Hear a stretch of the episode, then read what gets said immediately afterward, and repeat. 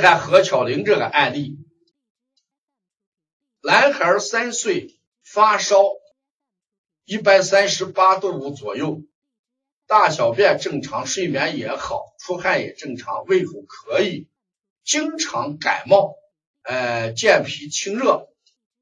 希望老师看看这是什么症状？你看这个孩子的舌，你看跟这个正常小孩来说差距是比较大的。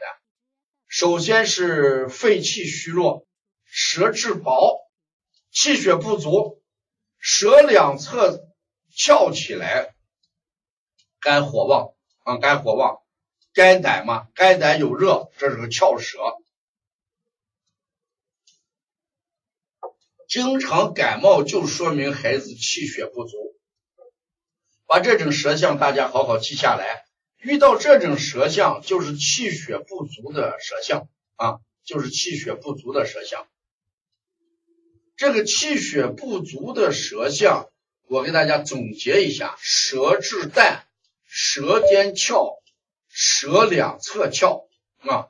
所以呢，健脾益气养血啊。呃，不要给这种孩子清热，这种孩子这个烧事实上是个积热，不要用清热。如果用清热，你换成滋阴就可以了。何小玲，你换成健脾滋阴就可以，不要用清热。这个孩子应该是个虚热，呃，没有实热。